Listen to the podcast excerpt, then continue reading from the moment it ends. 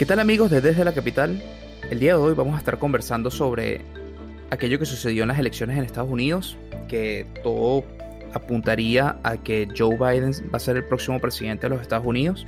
Sin embargo, la campaña de Trump tiene unos procesos legales abiertos, todavía los colegios electorales no han hecho el voto, por lo tanto no son resultados oficiales, pero todo pareciera indicar que los Estados Unidos va a tener un nuevo presidente el 20 de enero.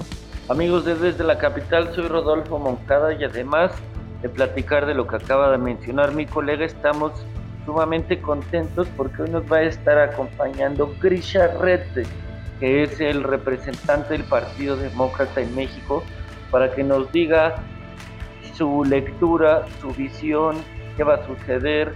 Vamos a estar analizando la importancia de Kamala Harris y su punto de vista interno como miembro del Partido Demócrata. Bienvenidos a Desde la Capital.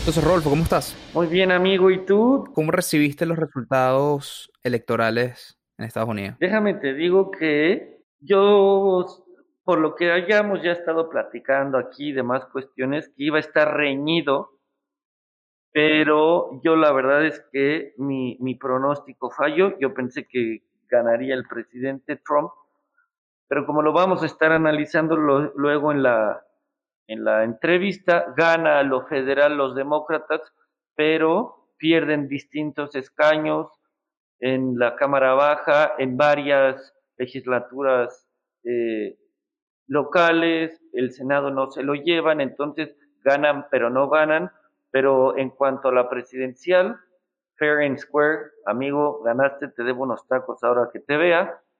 Eh, hice mal mi pronóstico, tal vez creo que me dejé llevar al final por la parte, yo estuve casi un mes en Texas, entonces como que me, atejané y, y, no me vi más objetivo en cuanto al resultado, pero bien, es, es una elección totalmente sui generis, que ya van pues casi 15 días de la elección y oficialmente aún no hay ganador. Sí, no, y es una elección o sea, si bien eh, terminó ganando Joe Biden la presidencial, como bien comentas, realmente el Partido Demócrata no le fue para nada bien en el resto de, de las campañas que tenían, ¿no? Eh, tanto en legislaturas locales como eh, en el Senado y la Cámara de Representantes. Y mm, esto, digamos, esta, yo siento que es una, el resultado electoral es bueno para ambos partidos.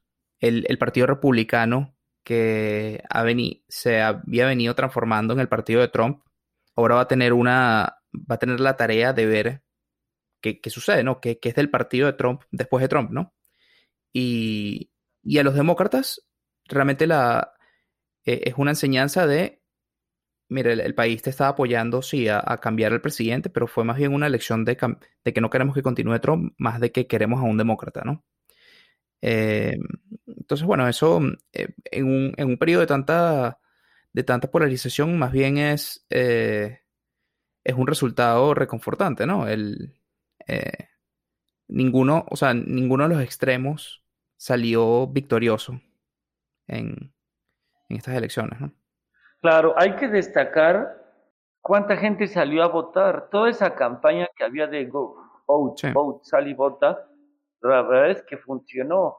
Estaba casi 145 millones votaron, donde Joe Biden se convierte en el presidente más votado del mundo, bueno, no del mundo, de la historia en los Estados Unidos, y, y Donald Trump se lleva casi 10 millones de más de votos que hace cuatro años. Entonces, la gente sí estuvo saliendo a votar, pero se polariza mucho más porque no es como que ya Joe Biden todo feliz y demás.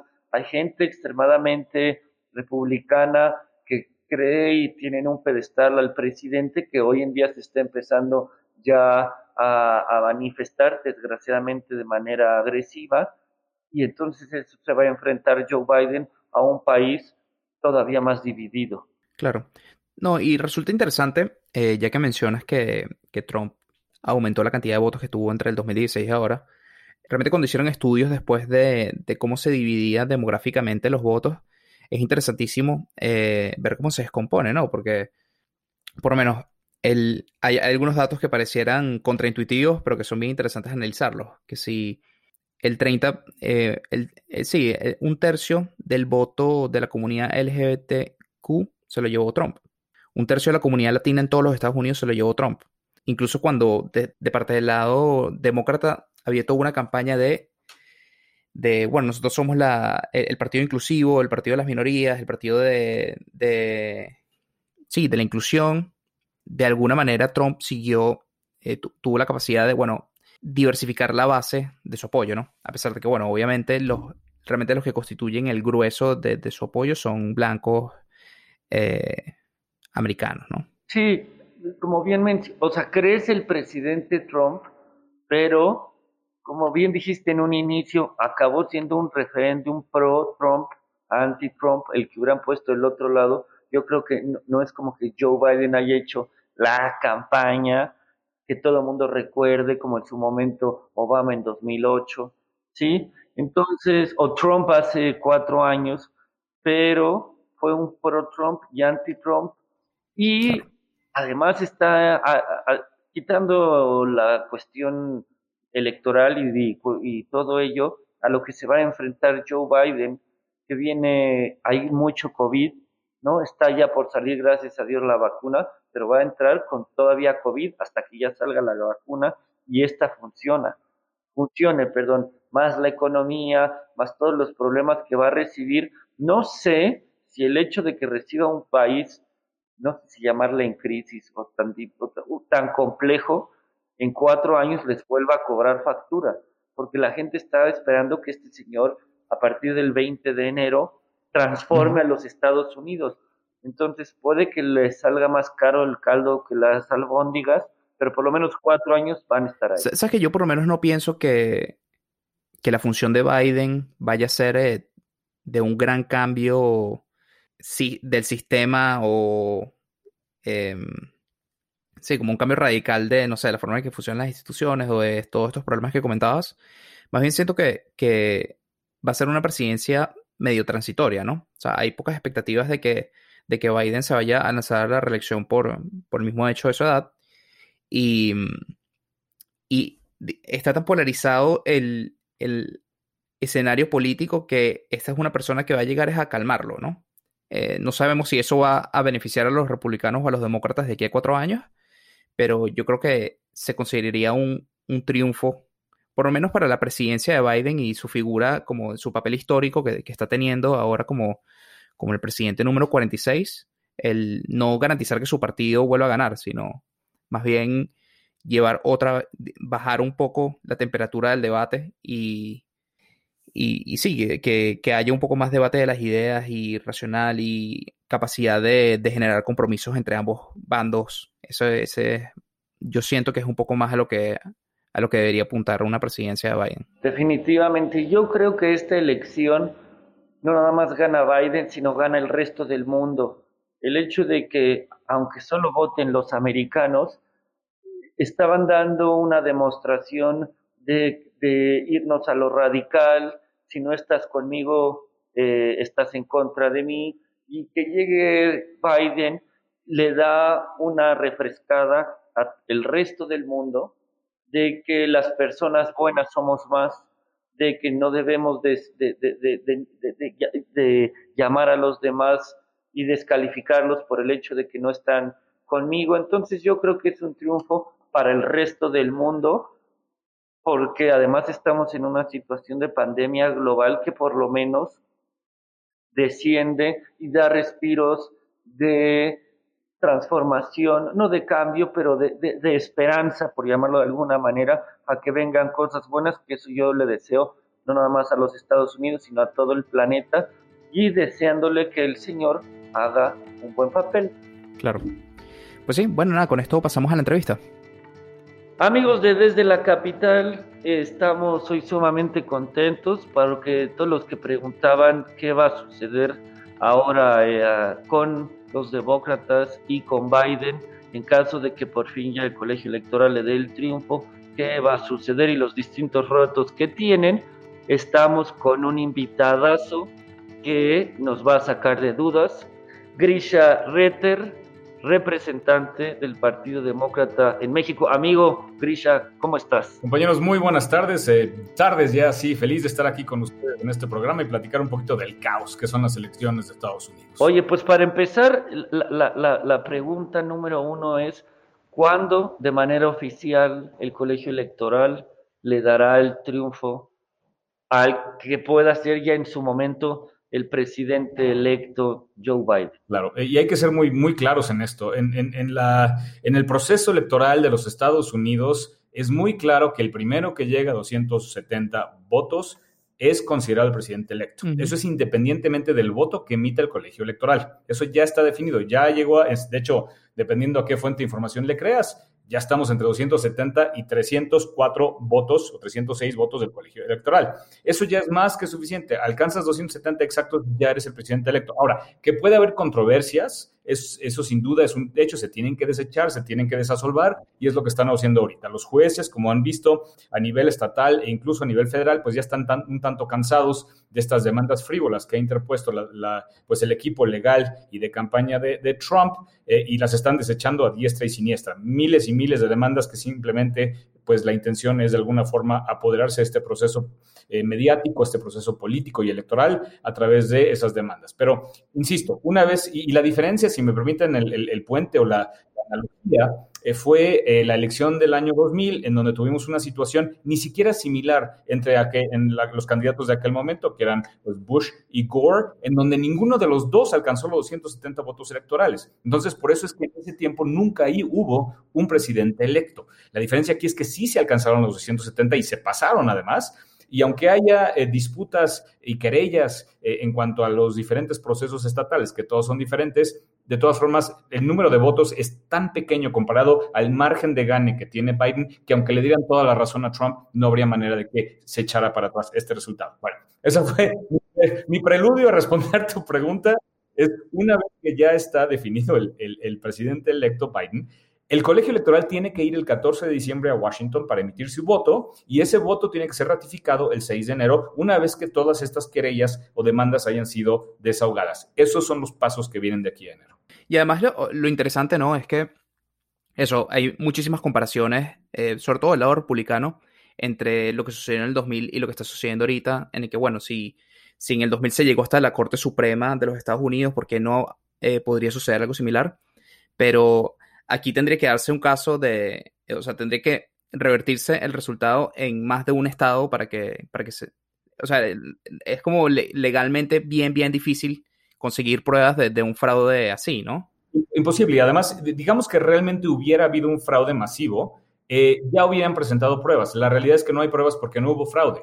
Eh, y, solo en ese caso, que hubiera habido un fraude, que llegara a la Corte Suprema y la Corte dijera, o declarara la, elección ilegal o ilegítima en esos estados, pues ahí sí podría haber un revés, pero no hay fraude, no hay pruebas. Además, recordemos que el del año 2000, que, que insisto, es un buen paralelo para comparar las situaciones, es que en aquel entonces era solo un estado y era solo una diferencia de 0.009 votos. Es un tema de un condado en donde le dieron la ventaja con 537 votos en ese momento a Bush. Por lo tanto, no hay comparación alguna con la situación por la que estamos pasando ahora.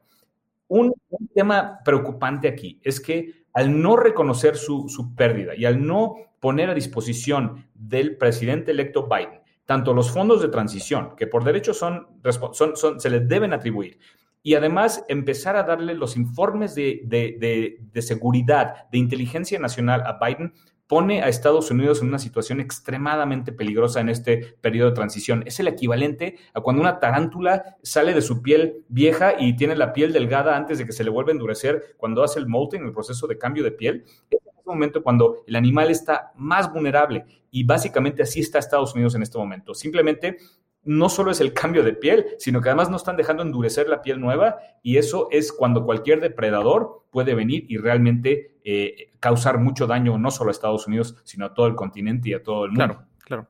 Y sobre todo, em, por lo menos la administración de Biden en enero que va a tener que, o sea, muy posiblemente esté cerca de, de la aprobación de una vacuna y tenga que empezarse todo un proceso de, bueno, cómo ser la distribución, etcétera, en los Estados Unidos. Eh, y esa información no se tiene hasta ahora, ¿no? De, de, cuáles son los preparativos y... Hasta cierto punto, ya, ya hay una, una red, bueno, ya hay un grupo de personas especialistas en pandemia en vacunas y, en este tipo de enfermedades eh, y crisis eh, sanitarias, todos doctores, obviamente científicos que entienden de ciencia, a, diferente, a diferencia del equipo de Trump, que además ya tienen identificados todos los canales de logística, las empresas, los, los trailers que tienen que estar a menos 70 o menos 80 grados Celsius, las bodegas donde lo van a mantener y las cadenas de distribución ya están identificadas. El problema es que mientras que ahorita ya podríamos estar haciendo mucho para echar eso a andar, aunque los tengamos identificados, está amarrado de las manos el equipo de Biden, pues por las necesidades de, del señor Trump. Ahora, en cuanto a la transición que bien mencionas, el mundo entero, ¿qué vamos a ver el primero de febrero?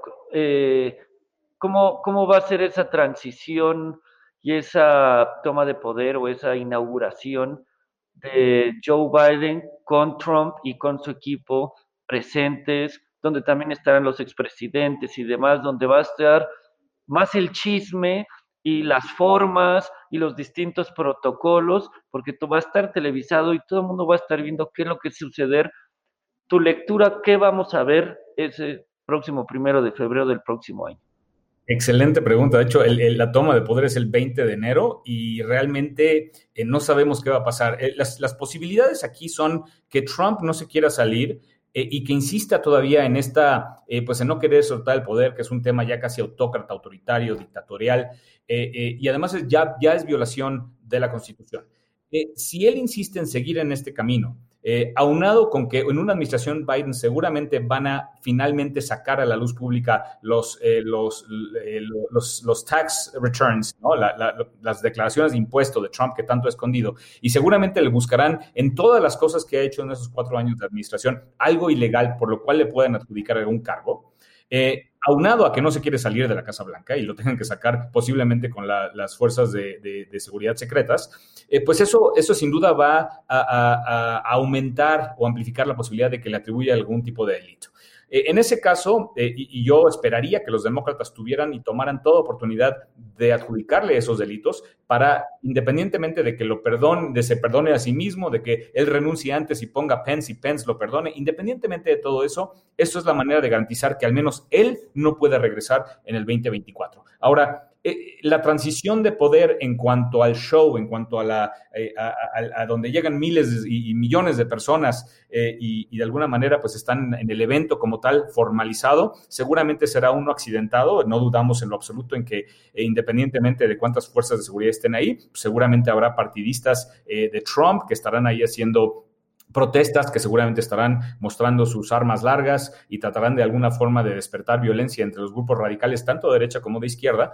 Eh, y, pues el show seguramente va a seguir, debe seguir, pero ya de ahí a realmente el, entrar a la, Casa Blanca, el entrar a las propiedades de gobierno eh, e instalar a su equipo y su gobierno, e, esa parte va a ser complicada y todo va a depender a fin de cuentas de, qué tanto insiste Trump en, mantener su, pues, sus garras eh, sobre, sobre estas propiedades. Ahora aquí, em, volviendo un poco a, la elección y a lo que terminó siendo el resultado, eh, una de las cosas que, llamaron la atención es que a pesar de que, bueno, todas las encuestas, la mayoría de las encuestas decían que, era muy, muy probable que Biden ganara, ¿no? Eh, pero se esperaba que la diferencia fuera sumamente grande, ¿no? Entre 8 y 10 puntos de diferencia. Y terminó siendo únicamente cuatro, ¿no? Y de hecho un montón de estados, por lo menos Texas, Florida, eh, que iban a ser mucho más disputados y terminó siendo realmente Trump el, ganador sin ningún tipo de disputa en esos estados. Eh, y, esto, y esto más bien se terminó viendo en cómo afectó a las, eh, a las campañas un poco más bajas, ¿no? Un poco más locales, por lo menos para la Cámara de Representantes, en el que los demócratas perdieron puestos, incluso en el Senado, en el que se esperaba que ganarán dominio del Senado y hasta ahora no, no hay seguridad de que realmente vaya a terminar siendo así. Tenemos que esperar en enero a ver qué sucede en Georgia.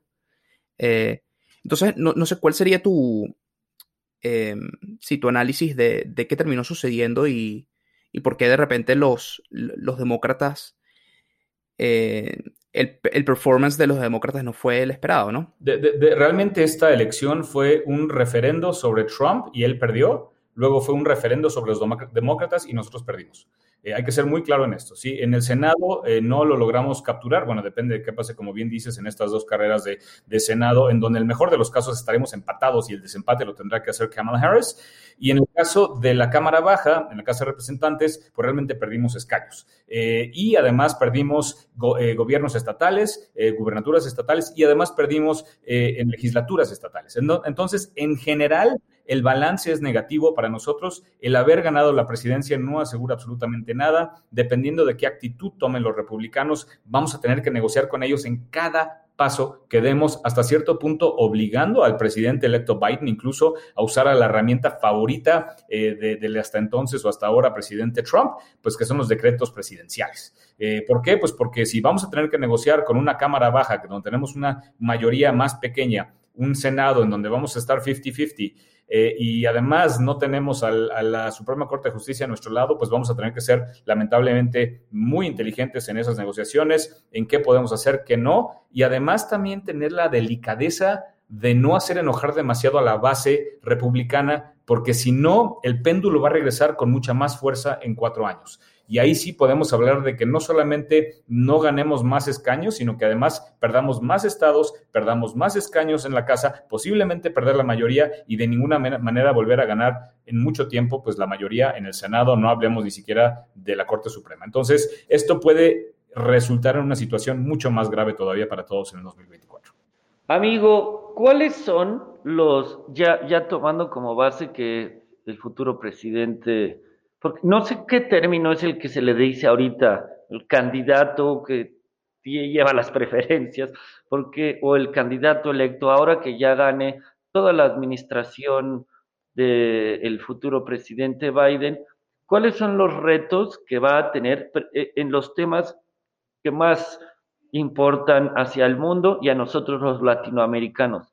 Lo que es salud, es COVID y su manejo, la parte de la economía, cómo volverla a echar para adelante, porque en los debates parecía que las medidas que ha tomado el presidente Trump al día de hoy de volver a abrir los estados y las ciudades no es la solución, como tampoco es la solución el cerrar las fronteras, y en el tema de migración, que muchos latinoamericanos están esperando que esos 11 millones de los que habló eh, que los iba a hacer ciudadanos. Estos tres temas, migración, economía y salud, que eh, los retos, porque como bien lo dices, no la va a tener nada fácil, empezando porque el Senado va a seguir siendo republicano. E, es correcto. Bueno, esperemos que, que no, todavía un poco de esperanza. Pero eh, mira, realmente en el tema de salud, afortunadamente ya viene la vacuna, ya tienen los fondos para comprar 600 millones de dosis en Estados Unidos. Eh, algunos de esos, pues incluso si tenemos suerte, nos llegarán acá. Entonces, por ese lado, eh, ya viene, ya tanto Morena como Pfizer, como los chinos, como los rusos, todos tienen una vacuna que ha mostrado eh, porcentajes de más de 90% de efectividad. 95. Eh, entonces, eso pues sin duda ya es una luz al final del túnel. Probablemente no haya distribución amplia de la, eh, de la vacuna hasta quizás el segundo trimestre del año que entra. Esperamos en abril, mayo, si somos optimistas. Y hasta entonces pues se deberá tomar medidas mucho más robustas en cuanto a la pandemia. Recordemos que en Estados Unidos, al ser totalmente federalista y con excepciones muy contadas, el, el, el gobierno federal realmente no puede imponer eh, las medidas que a lo mejor hubieran hecho en Alemania, en España, en Italia, en donde dan la orden y se tiene que acatar en todas partes Estados Unidos, por el tema federalista, no se puede. No lo permite la Constitución, salvo una situación de emergencia muy extrema, que esta debería contar como tal, pero realmente va a ser difícil. Entonces, ¿qué pasa? Pues que en los estados que de alguna forma entienden que es una situación eh, que solo se puede resolver limitando movilidad, obligando a la gente que se ponga cubrebocas, ciertas medidas de seguridad, cerrar escuelas, cerrar muchos comercios, eh, pues solamente así, bares, obviamente, solamente así se va a poder controlar. Habrá estados que están de acuerdo con esto, seguramente son los estados azules, y, habrá estados eh, rojos en donde serán un poco más pues necios y no lo harán. Las repercusiones pues las sufrirán ellos mismos en esos estados. Eh, definitivamente, aunque inicialmente tengan un poco de economía que se está moviendo, a largas cuentas pues van a perder a muchísimas personas eh, y los estados eh, que tengan sentido común y que implementen estas medidas pues tendrán resultados y una recuperación económica mucho más rápida sin perder tantas vidas.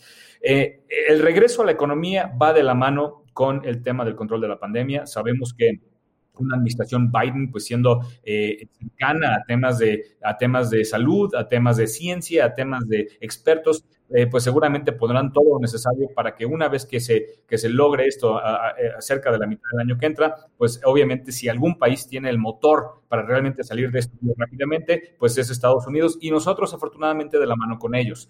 En, cuanto a seguridad, eh, creo que ese es otro tema, es una emergencia, tenemos emergencia de seguridad, emergencia de cambio climático y además tenemos eh, emergencia de liderazgo alrededor del mundo. En seguridad, obviamente tendrán que acercarse a, a, Irán, tendrán que acercarse a Corea del Norte, a Venezuela, a Rusia y a China, que están ya de alguna forma llenando ese vacío que dejó Estados Unidos y tomando el liderazgo a nivel mundial en múltiples temas. Y pues Estados Unidos tiene que volver a regresar a eso y será su primera prioridad. Salud, Energías renovables o cambio climático y seguridad del mundo serán sus primeras tres prioridades. ¿Por qué lo menciono? Porque el tema de migración, aunque es un tema que nos preocupa mucho a nosotros, y sobre todo como mexicanos, eh, tenemos que ser bien honestos. Eh, México no es una prioridad para Estados Unidos y no lo digo de manera negativa, lo digo que entre todos los problemas que tiene que arreglar Estados Unidos, de todo este vacío que ha dejado Trump, el que menos lata le da a Estados Unidos ahorita es México. ¿Sí? La, migración neta de mexicanos se ha reducido radicalmente. Sí hay un tema de migración de Centroamérica y ahí veremos cómo, cómo lo tratamos.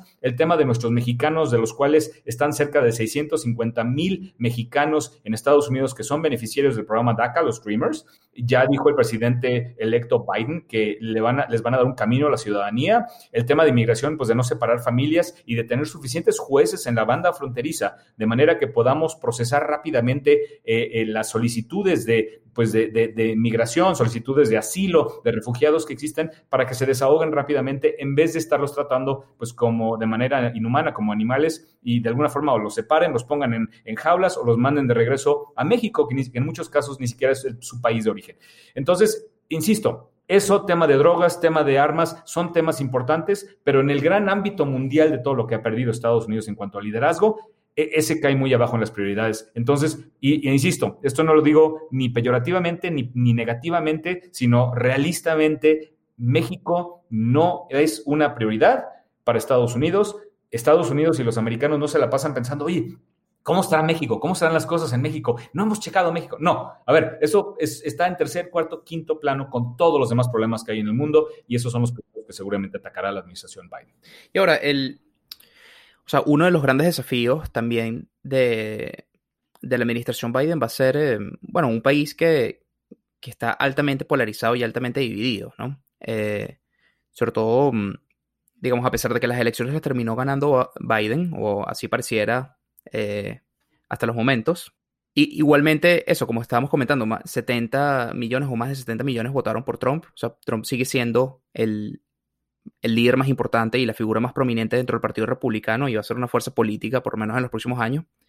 Y, e incluso, bueno, todas las, digamos, todos los comentarios que ha hecho de que las elecciones eh, no fueron transparentes, de que hubo trampa, de que hubo fraude, hay algunas encuestas que muestran que aproximadamente el 70% de, de, sus seguidores las cree, ¿no? A pesar de no haber ningún tipo de pruebas. Entonces, ¿cómo debería ser la estrategia de Biden? No sería mi pregunta. El, ¿Cómo traes a un país eh, dividido de vuelta a, bueno, estar juntos y enfrentar todos estos problemas, no como, no como republicanos o demócratas, sino como americanos, ¿no? Sin duda es, es, uno de los retos más formidables que creo que cualquier administración ha tenido en cuanto a transición de poder de una administración a otra. Eh, el tema de, esta, de la polarización justamente se hubiera agravado más si nuestro eh, candidato hubiera sido alguien como Bernie Sanders. Eh, afortunadamente, Biden es un, candidato, ahora un presidente electo centrista, aunque sea demócrata, realmente está muy al centro, tanto así que un gran número de republicanos, tanto expresidentes, excandidatos, republicanos prominentes, se declararon a favor de Biden, porque entienden que para un país es mejor actualmente una figura como él, centrista, que tiene más posibilidad de juntar a los dos eh, polos eh, opuestos de la, de la, población americana, a diferencia de nuevamente tener un Trump que además de que está violando ya instituciones eh, bien establecidas en Estados Unidos y de alguna forma atacando la, la, constitución, atacando la democracia, pues tener a un candidato centrista que a lo mejor no va a ser tan antagonista a las preocupaciones de esta gran parte de la población que apoyaron a Trump, pues eso ya es un primer paso en calmar las aguas, en volver al péndulo a la mitad y en tranquilizar los ánimos. Sin duda esto se enfrentará a, tener a un Trump que seguramente va a ser muy vocal. Eh, sabemos que la realeza Trump en cuanto a los republicanos, sobre todo los más extremos, eh, pues, eh, pues ahí va a estar, va a ser una piedra en el zapato, si no es que un clavo, en donde en cada paso va a levantar la mano, va a estar tuiteando y va a estar inventando mentiras que lamentablemente pues la mayoría de, pues de los seguidores de Trump las creen sin ni siquiera verificar los hechos. Em, ahora, obviamente, nos encontramos en una situación en donde Fox News, eh, que es el primer outlet de noticias, ha llegado a Trump, pues ha dejado de alguna manera de apoyarlo. Hay una riña entre los dos ahora, pero ya salieron otras dos cadenas eh, eh, de noticias, OAN y Newsmax, que de alguna forma realmente repiten el mensaje de Trump y no son noticias, son eh, fanándula y son amarillistas, pero apoyan sin duda en los medios a Trump. Y esto pues va a aumentar todavía más esta cámara de resonancia eh, que, que, aumenta estos mensajes y mentiras de Trump y pues sin duda va a ser más difícil la labor de, volver a, unir a, a, las dos mitades del pueblo. Esperamos que los republicanos cuando tomen el control de, las, de la Cámara alta, y es que fuera el caso, y el, representante de la minoría en la Cámara Baja, pues que entren en sentido común, que entiendan que por el bien de Estados Unidos es importante volver a encontrar territorio eh, medio y, pues volver a traer a Estados Unidos a un, a, un, a un nivel como estaba antes de Trump. Amigo Grisha, yo tengo una pregunta sobre Kamala Harris.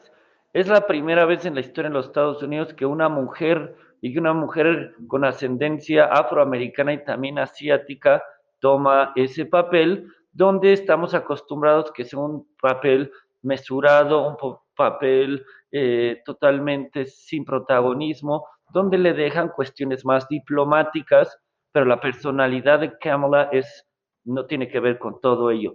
¿Cuál va a ser el papel que ella va a estar jugando? Porque estaba leyendo unos documentos el otro día, de hecho en la BBC, que a ella la colocan inclusive ya como la futura candidata para el 24 en caso de que Joe Biden no quiera aventarse los dos periodos. ¿Cuál va a ser la importancia de una figura de como una mujer como vicepresidenta por primera vez en la historia de los Estados Unidos?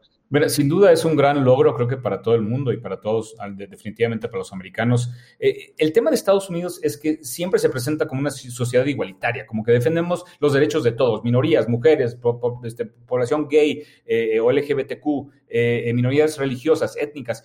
Así se presenta Estados Unidos, pero la realidad es que no es así, nunca había sido así. El, el, hecho de que finalmente tengamos una posición tan alta y a un paso de la presidencia a una mujer que además es de dos minorías, es, es, maravilloso, es realmente le da la postura y la altura moral a Estados Unidos de decir que sí es una sociedad igualitaria hasta cierto punto, aunque haya sido gracias a los demócratas, y que finalmente, eh, no, no solo eso, y aquí, sí tengo que darle mucho crédito a los republicanos, eh, tenemos un número récord de legisladoras en las cámaras baja y alta de mujeres también en esta elección. Entonces, por todos lados y por donde lo veas, finalmente las mujeres están llegando a un punto en donde casi, casi tenemos eh, eh, igualdad de condición entre los dos géneros. Eh, independientemente de eso, Kamala sin duda no es una persona, eh, pues como tú bien dices, necesariamente allegada a la, diplomacia, o si ustedes la vieron alguna vez en, en, C-SPAN hablando con otros legisladores o incluso con personas eh, de la industria privada, regañándolos o cuestionándolos por acciones que, que, hubieran tomado, pues realmente es una persona un tanto confrontativa. Sin embargo, creo que es suficientemente inteligente ella para entender no solo la responsabilidad de traer este saco eh, este puesto de vicepresidente representando a Estados Unidos eh, y que realmente va a tener que tener un tono mucho más, eh, no profesional, pero mucho más tranquilo en cuanto a negociaciones internacionales por todo lo que está en juego. Y por otro lado, presentarse como alguien que sin duda puede llevar al país entero, porque las posibilidades de que esto suceda con un presidente de 72, 78 años, perdón, eh, que además posiblemente, si hacemos las cosas bien, se puede reelegir el año que entra, llegando a ser un presidente ya de 82 años, eh, pues la posibilidad de que sea Kamala quien eh, termine siendo la presidenta, pues sin duda es muy alta. Entonces, ella tendrá que entender eso y ponerse realmente en el papel que representa esa investidura, más allá de lo que sus emociones, su carácter, su personalidad le indican. Algo, una de las banderas que traía esta elección era el cambio, ¿no? ¿Por qué? Porque pues ahora sí que la lógica nos lleva a que si el presidente se reelegía es continuidad y quitarlo es cambio. Pero eh, Joe Biden es una persona que lleva casi 50 años en el servicio público y que lleva ya mucho tiempo ahí y que se, se vislumbra a su próximo staff, a su próximo gabinete, que vengan los mismos de siempre, gente que ya estuvo en la administración Obama o que ha trabajado con él, por ejemplo, Ron Klein, que ya trabajó con él, que trabajó en la administración Clinton y todo ello. El, el, ¿Cómo va a ser el gabinete? ¿Serán caras nuevas? Algunos de los que estuvieron compitiendo en la primaria, por ejemplo, Pete Buttigieg, eh, Cory Booker, que los vaya a incluir a la misma AOC, que le pudiera ser inclusive secretaria de, de, de la parte de medio ambiente de, o de trabajo, cómo va a configurar este gabinete y si serán los mismos de siempre o veremos caras nuevas, si habrá un cambio, será una mezcla entre experiencia y juventud. ¿Cómo lo ves tú? Va a ser una mezcla entre experiencia, juventud, eh, etnias, eh, preferencias sexuales. O sea, la idea es muy parecido a como lo hizo eh, Justin Trudeau en Canadá o como lo está haciendo la primera ministra de Nueva Zelanda, es donde de alguna manera a propósito eh, trataron de tener una, un gabinete mucho más variado. ¿Por qué? Porque eso es sobre lo cual eh, se basa la plataforma de los demócratas, de ser incluyentes. Y creo que eh, sí hay ciertos puestos, por ejemplo, defensa, por ejemplo, el Pentágono, por ejemplo, las de inteligencia, en donde tenemos que tener experiencia. Tú no puedes tener gente al frente de un arsenal nuclear, de relaciones de defensa con la, con la OTAN o, de temas de inteligencia, tanto externa como interna, FBI, CIA y todo esto, con gente que no tiene experiencia nada más porque son jóvenes y traen muchas energías, ¿no? Eh, como dicen en inglés, eh, bright-eyed and bushy-tailed, ¿no? Eso no es suficiente para manejar esto. Eh, pero posiciones sí se pueden llenar sin duda con este grupo más variado de personas y también hay que ser muy cuidadoso en el, en, el, en el papel que juega Joe Biden y a quién trae, porque insisto, el traer a personas como Bernie Sanders, como AOC, que son personas espectaculares, yo tengo mucho respeto por ellos y además pues yo soy mitad, bueno, también soy mitad europeo, alemán, entiendo lo que es una socialdemocracia y cómo funciona, pero todo eso está a la izquierda, incluso de AOC. Entonces, cuando tú traes a personas que de alguna forma se acercan a esa socialdemocracia tipo europeo, que es todavía muy radical para todos los americanos demócratas o, republicanos, eh, pues sí puede crear una serie de fricciones con el otro lado que estamos tratando de traer otra vez hacia el fold, hacia el centro, para tener una relación amigable. Y por otro lado, va a crear fricciones internas dentro del partido. Incluso ya este, salió en un par de tweets por ahí Alexandra Ocasio Cortés diciendo que, que la estaban culpando a ella de haber perdido tantos escaños en la Cámara Baja y de que si insistían en esta retórica, ella posiblemente dejaría la política. Entonces ya estamos viendo fricciones internas dentro del mismo partido. Entonces es un balance entre qué tanto los jalamos y usamos su expertise y sus ideas y qué tanto los dejamos fuera para no hacer parecer que nos estamos radicalizando. De verdad, no envidio en lo absoluto al presidente electo Biden. Es una situación bien difícil la que tiene. Van a ser cuatro años muy complejos y salvo que ocurra algo en las mentes de algunos republicanos en las grandes cúpulas del poder de ese lado, que entiendan que por el bien de todos tenemos que encontrar eh, middle ground, eh, pues sin duda eh, expone, insisto, la posibilidad de que, de que haya violencia y de que dentro de cuatro años vuelva a resurgir algún populista como lo es o lo fue Trump.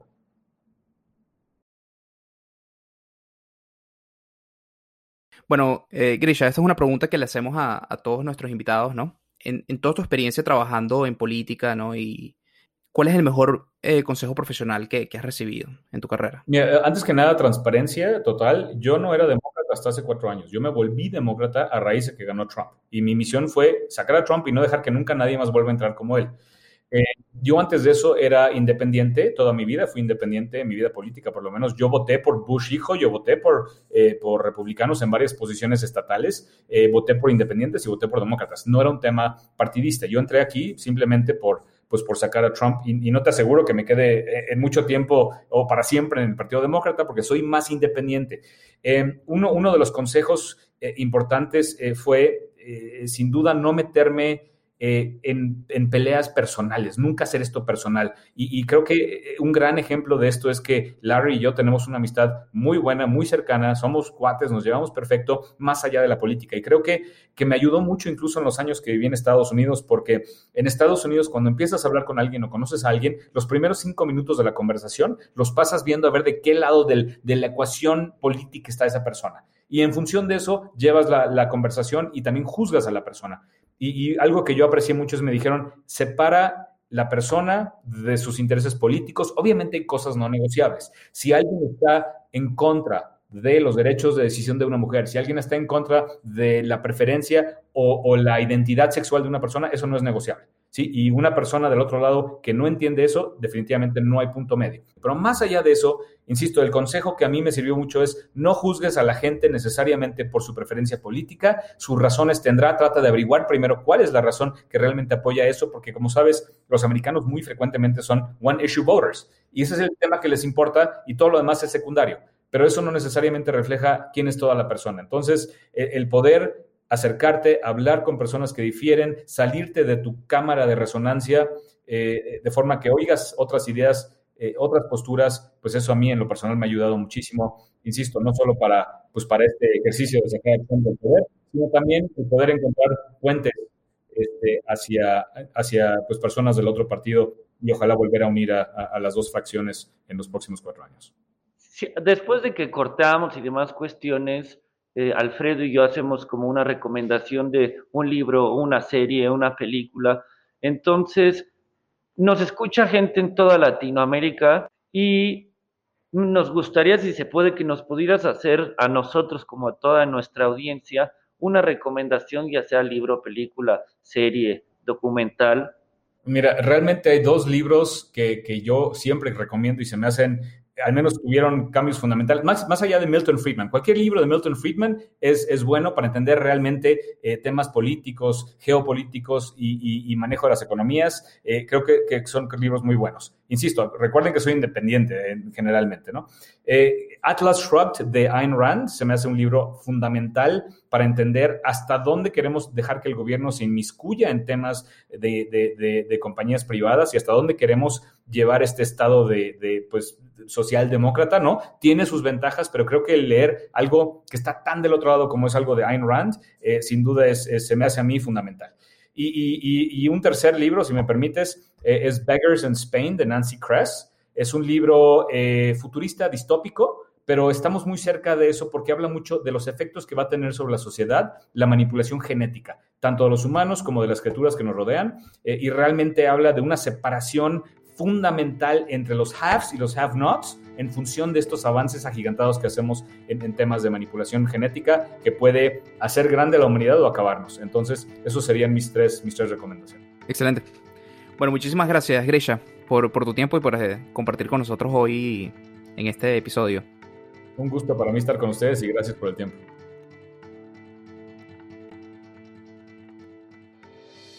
Y bueno, así llegamos al final de nuestro programa. Nuevamente los invitamos a que nos escriban a través de las redes sociales, pueden ser las redes personales mías y de Rodolfo. Ahí me pueden encontrar como arroba Alfred González A. A mí me encuentran en todas mis redes sociales como Rodolfo J. Moncada. También les invitamos que se pasen por nuestras redes oficiales del podcast. Nos encuentran en Twitter e Instagram como arroba GSPM Latam y que se pasen por nuestra web gspminternational.org.